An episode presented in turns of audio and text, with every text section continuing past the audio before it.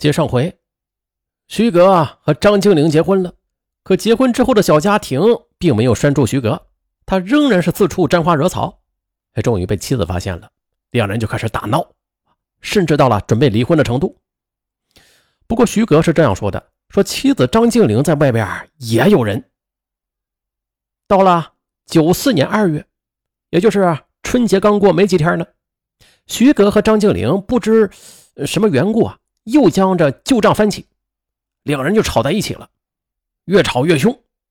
张庆玲抓破了徐格的脸，徐格很生气，丧失了理智。徐格把妻子就摁倒在床上，掐死了。第一次杀人，面对尸体，徐格陷入了深深的恐惧中。杀人偿命的道理他懂，于是，在冷静下来，他就在想办法。啊，怎样把这件事情给做的人不知鬼不觉？见外边是漆黑一片，于是他就趁夜去埋尸。可没曾想，此时天寒地冻的，挖坑挖不了。啊，慌乱之下，这徐葛将妻子碎尸之后，又将碎尸放到自家的火炉里焚烧。直到两天之后，徐葛彻底处理完现场，他也没敢立即出门，而是过了几天之后。才到张家上演了一出寻妻的闹剧。他先是到岳父家里恶人先告状，说妻子跟人跑了，撇下了可怜的父女二人，并且责备岳父教女无方。之后又跑到妻子单位里去找人，并且还广泛的宣传其妻子与某人的关系不正常，跟人跑了。之后他又到派出所说啊，妻子被人拐跑了，让派出所协助破案。此时已经是九四年三月份了，张静玲呢，她肯定是回不来了。这个徐格的心里比谁都清楚。到了九四年六月份，徐格便一纸诉状啊递到了法院，要求离婚。张静玲在缺席的情况之下，法院最终是判决了两个人离婚。这次啊，压在他心头的石头啊，总算是落了地。从此啊。徐格更加肆无忌惮地出入舞厅，专门去瞄准那些和他年龄相仿的女性。那是七月份，与妻子离婚后的一个月后，他在铁路文化宫舞厅，徐格彬彬有礼地向一位身着白底红花连衣裙的姑娘伸出手，邀请姑娘跳舞。姑娘迟疑了一下，啊，便与他共入舞池。交谈中。得知姑娘叫袁丽娜，辽宁省凤城县人。她在老家当过小学教师，辞职之后来到长春投奔亲戚谋生。徐格便有意的向姑娘自报家门，并且力邀姑娘明日还来跳舞。果然，第二天还是在这个舞厅，他们又见面了。就这么一回生，二回熟，徐格在袁丽娜身上下了一番功夫。不出两个月，袁丽娜就住进了徐家，两人正式确认恋爱关系了。徐格又以未来女婿的身份去凤城袁丽老家去串门，他们那么般配亲密的身影，让袁丽娜乡村的小姐妹们都非常羡慕。徐格对袁丽娜似乎也是动了真感情，他呀为没有工作的袁丽娜在二道沟市场租房子，开了一间发廊。可是啊。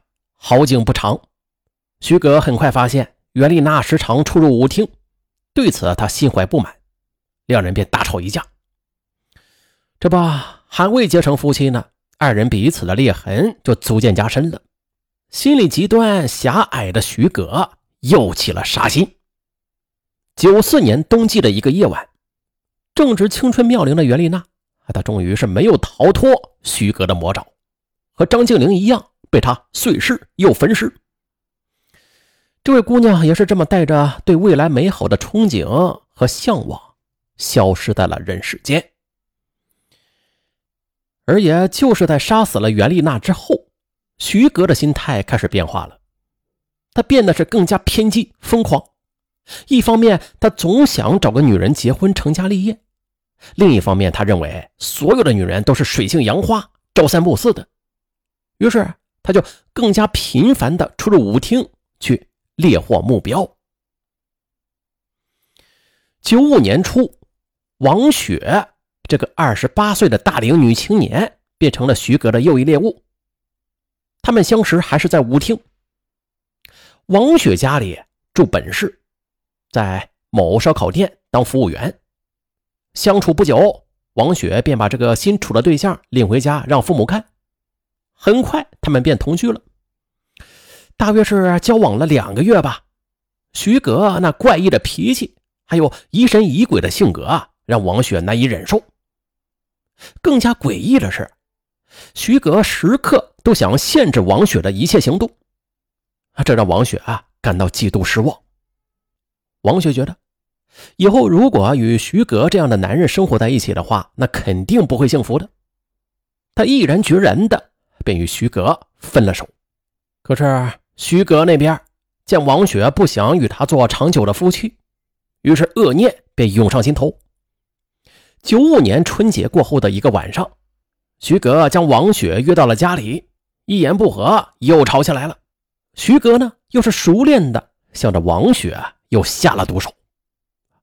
又一幕杀人碎尸焚尸的惨剧在徐格家里上演了。哎，让人没有想到的是啊，就在徐格与王雪同床共枕、大谈永结同心的同时啊，徐格与现在的妻子祖某在文化宫相遇了。他一面与王雪同床，一面又与祖某周旋。同时，徐格又向单位的同事杨艳珍大献殷勤。工于心计的徐格，从一开始与杨艳珍交往啊，他就感觉此女容易上手。果然，不到一个月呢，他就觉得这个女人已经成了他的俘虏了，便提出与她处对象。而杨艳珍其实还是很矛盾的，毕竟她自己是个黄花大闺女呢。而徐格是个离过婚的男人呢，呃，在这纠结的同时啊，杨艳珍一方面心甘情愿、死心塌地的恋着徐格，另一方面他又想找个平衡，啊，等自己结了婚之后，在离婚之后嫁给徐格。而且就是这个几近荒唐的逻辑，最终将杨艳珍这个痴情女也是送到了地狱之门。正当杨艳珍举棋不定、犹犹豫豫时，徐哥告诉他，自己已经决定于九五年八月一日与现任的妻子祖某结婚。早已将心交给徐哥的杨艳珍听闻此消息，如同当头一棒，陷入了极度痛苦中，不能自拔。终于，八月一日是徐格的大喜之日，杨艳珍含着泪参加了他的婚礼。只是他只是看了几眼新人的婚礼之后，这饭也没有吃啊。此后，他就一直没有来上班。直到九月十二日，杨艳珍又来上班了。这一上班呢，就给徐格打了电话，给自己定了一个死亡约会。当日十一点，他们见了面。两人来到徐格家，杨艳珍她是抱定了不能同生，但求同死的决心，与徐格到另外一个世界去做夫妻。可徐格他根本就不同意。为了减少麻烦，这痴情的、几近疯狂的杨艳珍，终于在情郎徐格的手里又变成了一具尸骨，还是跟以往一样，又在他家的火炉里化成了一缕黑烟，飘到另外一个世界去了。杨艳珍呢，就这样不值的走完了自己短暂的人生之路，而他身后留下的三千多块钱和一台 BP 机，就成了徐格的囊中之物。徐格啊，就用这些财富。继续在舞厅烈焰。就这样，从九四年二月杀害前妻张庆玲，到九六年一月杀害杨东陵为止，作恶多端的徐格先后以相同的手段杀害了五名年轻女性。公安干警历时是两个多月，详细的调查取证，终于掌握了徐格的大量证据。至此，徐格系列杀人案终于落下了帷幕。啊，那最后再说两句啊。这个案中提到了火炉焚尸，一提到火炉焚尸，大家会不会想到那个王伟啊？长春王伟杀人案，他一共是杀了十七个女人，那个王伟是吧？也是长春的。而这个徐格呢，也是长春的。不过他们二人不是同一个人的啊。王伟作案是从九二年到九七年，做了五年之久。徐格作案是从九四年到九六年，因此这二人重复的时间啊就有两年多。啊，直到王伟九七年端午节之后被捕，又到了十月份之后，又蹦出来一个顾光凡开始作案。啊，反正吧，长春那些年的年轻女性啊，就是反复的被那些连环杀人狂给蹂躏着。啊，在九几年那会儿。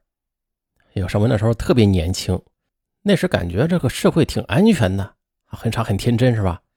可是恰恰相反的是啊，在八零或者九零年代，那个时候的连环凶杀案是最多的两个年代。呃，尚文呢以后如果发现八零九零年代的一些案子啊，还会与大家分享的啊。那好了，本期节目就到这儿吧。我是尚文，咱们下期不见不散。